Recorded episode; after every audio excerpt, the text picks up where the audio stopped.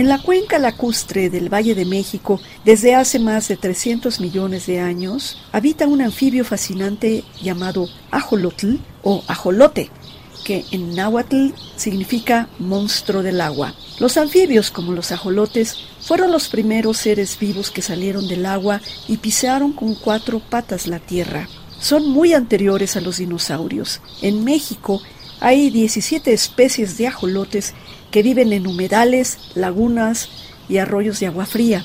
Cuando hay sequía, los ajolotes pierden las branquias y se convierten en salamandras, con excepción del Ambistoma mexicanum, que es endémico del Valle de México. Este ajolote de Xochimilco nunca se transforma en salamandra, siempre vive en el agua y conserva su forma larvaria desde el nacimiento hasta la muerte. En su carita siempre hay una sonrisa que lo hace muy simpático y en él se inspiraron los creadores del Pokémon Upa. El ajolote tiene una asombrosa capacidad de regeneración, por tal es objeto de estudio científico. El doctor José Antonio Ocampo, profesor investigador del Centro de Investigaciones Biológicas y Acuícolas de Cuemanco, CIVAC, dijo nuestros micrófonos. Pueden regenerar prácticamente todos sus tejidos. Eh, si se cortan un dedito, crece un dedito. Si se cortan la manita, crece la manita.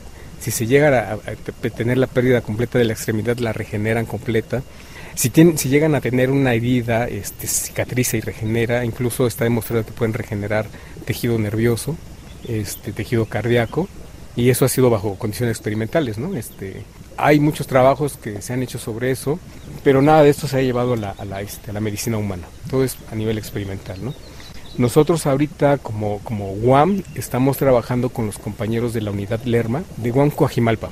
Están haciendo algunos trabajos este, referentes a la regeneración con, con miras a que posiblemente esto se pueda aplicar este, en cuestiones de cáncer. ¿no? Todavía son trabajos experimentales y actualmente son utilizados como modelo biológico para este, fisiología, eh, regeneración, eh, desarrollo embrionario. O sea, se han hecho muchísimos trabajos con este animal porque es fácil de mantener en cautiverio y su reproducción en cautiverio también es fácil.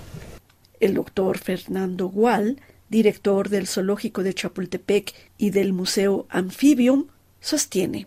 Lo, importante en cuanto a la regeneración son, ya se detectaron 25 genes que son los responsables de esa generación. Ellos forman un blastoma eh, eh, en, la porción que fue amputada y con células indiferenciadas como células madres empieza a regenerar. Entonces, los responsables, esos son los estudios que se han hecho en México y otras partes del mundo en laboratorios, los responsables de esa capacidad de regeneración son esos 25 genes. En biomédicas lo han estudiado, en la UNAM, en la UAM, Aquí mismo en el Zoológico de Chapultepec hemos estudiado sobre la hematología del ajolote, eh, aspectos de la sangre del ajolote. Son animales que tienen un, eritrocito más grande en el mundo animales de los más grandes, es más grande que el, que el de los seres humanos. Todos los científicos entrevistados por RFI dejaron muy claro que los estudios están en fase experimental y aún no se han podido aplicar a la medicina humana. El doctor Ocampo señala. Tenemos un problema que no nada más afecta al ajolote, sino afecta a todas las especies que hay en la zona. ¿no? La, gente se, se, enfoca mucho en el ajolote porque es la especie que se considera más emblemática del sitio, pero hay otras especies nativas o, o endémicas de la cuenca que también necesitan protección. ¿no? Hoy en día todo el agua de Xochimilco, de la zona de la costa de Xochimilco, depende del agua tratada que viene de Cerro de la Estrella y de las plantas de San Gregorio de San Luis, ¿no?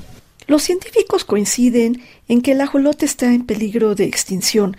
De hecho, hay más ejemplares en laboratorios que en los canales de Xochimilco. El doctor Wall advierte que son muchos los peligros que enfrenta el ajolote además de las especies exóticas introducidas, de la calidad del agua y de la pérdida y fragmentación del hábitat, otra amenaza que enfrentan los anfibios en general es un hongo que le llamamos quítrido, Batracoquitrium. Hay dos especies de, de hongo que los afecta en la piel y ellos dependen de la piel para respirar, para sobrevivir, para evitar que entren tóxicos, etcétera. Entonces, ese hongo se ha diseminado en todo el mundo, ya se ha encontrado en todos los continentes, en anfibios de todos los continentes, y aquí estamos montando una prueba de PCR para detectarlo no nomás en el ajolote, sino en cualquier especie de anfibio y hacer trabajos de monitoreo de enfermedades.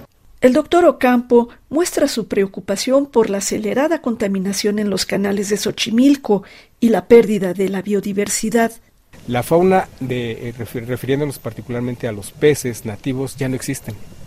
Las especies que ven aquí ya no existen. Esos, esos animales desaparecieron este, hace 70 o 80 años aproximadamente, cuando se metieron a las carpas y las tilapias, que hicieron desplazamiento de las especies nativas, pero pues ahora estas especies ocupan esos nichos ya tienen un papel dentro de las cadenas alimenticias, de las redes tróficas que hay en, la zona. Desapareció la carpa de Xochimilco, la, la, carpa de Tláhuac, la carpa verde.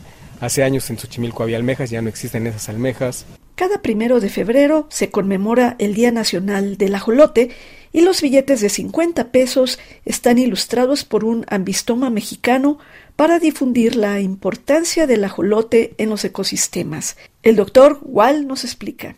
Son animales importantes para consumir plagas, gusanos, moscos, larvas de moscos y mantienen ese equilibrio. El problema es que están en peligro de extinción, entonces cada vez hay menos y su último eh, lugar donde habitan es ese lago de Xochimilco en los canales. Entonces, parte de los esfuerzos de conservación son restablecer ese ambiente de las chinampas, que es tradicional y es parte de nuestra cultura en la Ciudad de México, y ese es el ambiente del ajolote, y lo mostramos junto con otras especies aquí en el Museo del Ajolote. Las islas de Xochimilco se llaman chinampas y en grandes lanchas los turistas navegan en los canales, los vendedores de comida y los músicos se acercan a ellos en canoas. ¿Algo de comer, algo de tomar? ¿Alguna cervecita, alguna michelada, refresco?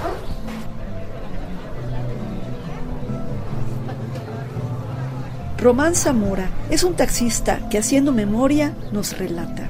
Me acuerdo que íbamos a los lagos de Xochimilco y nos asomábamos en las, por las trajineras, el agua era clara todavía, se veían los peces, se veía este, las plantas y se veían ajolotes.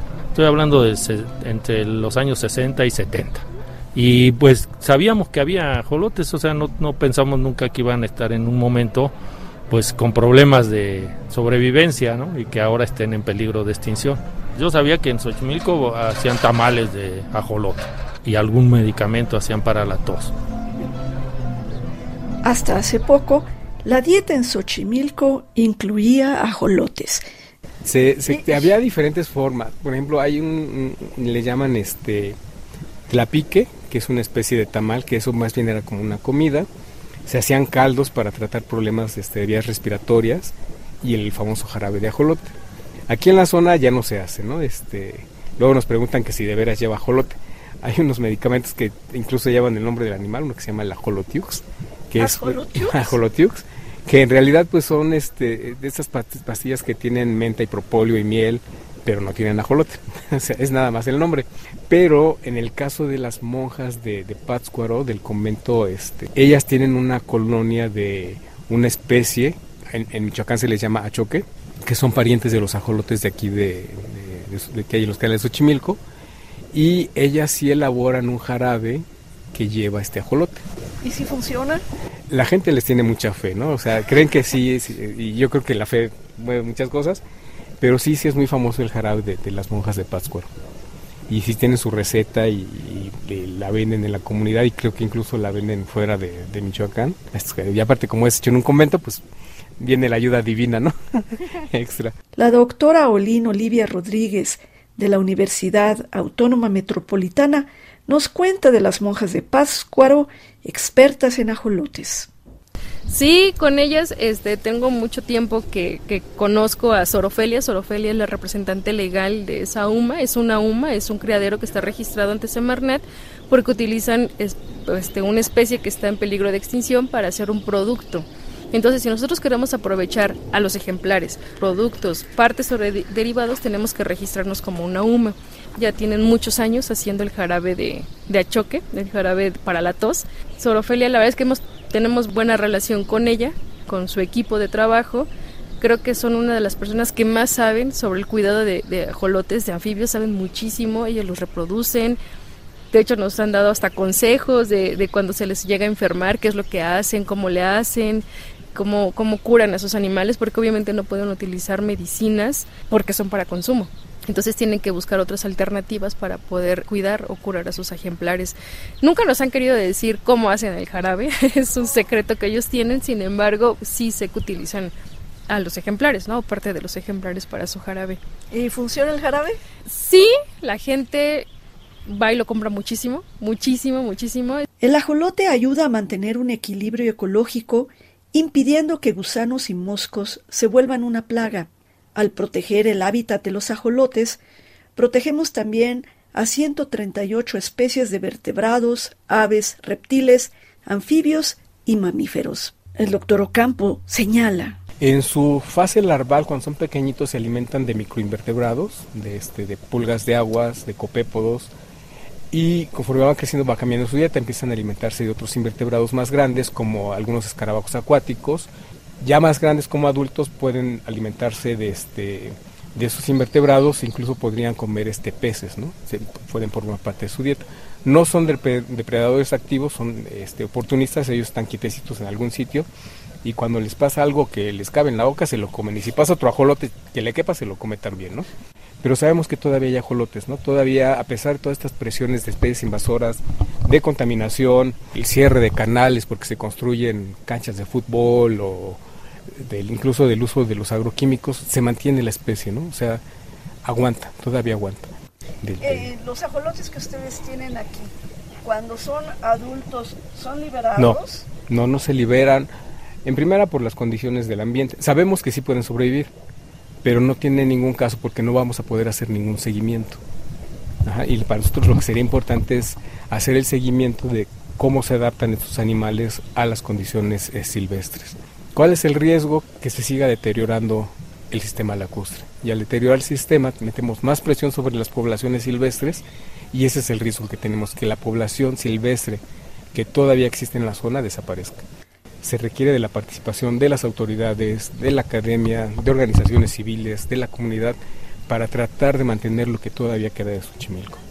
Yo tengo un ajolote de peluche. Me gusta su cola. Para Radio Francia Internacional, Marta Durán de Huerta, México.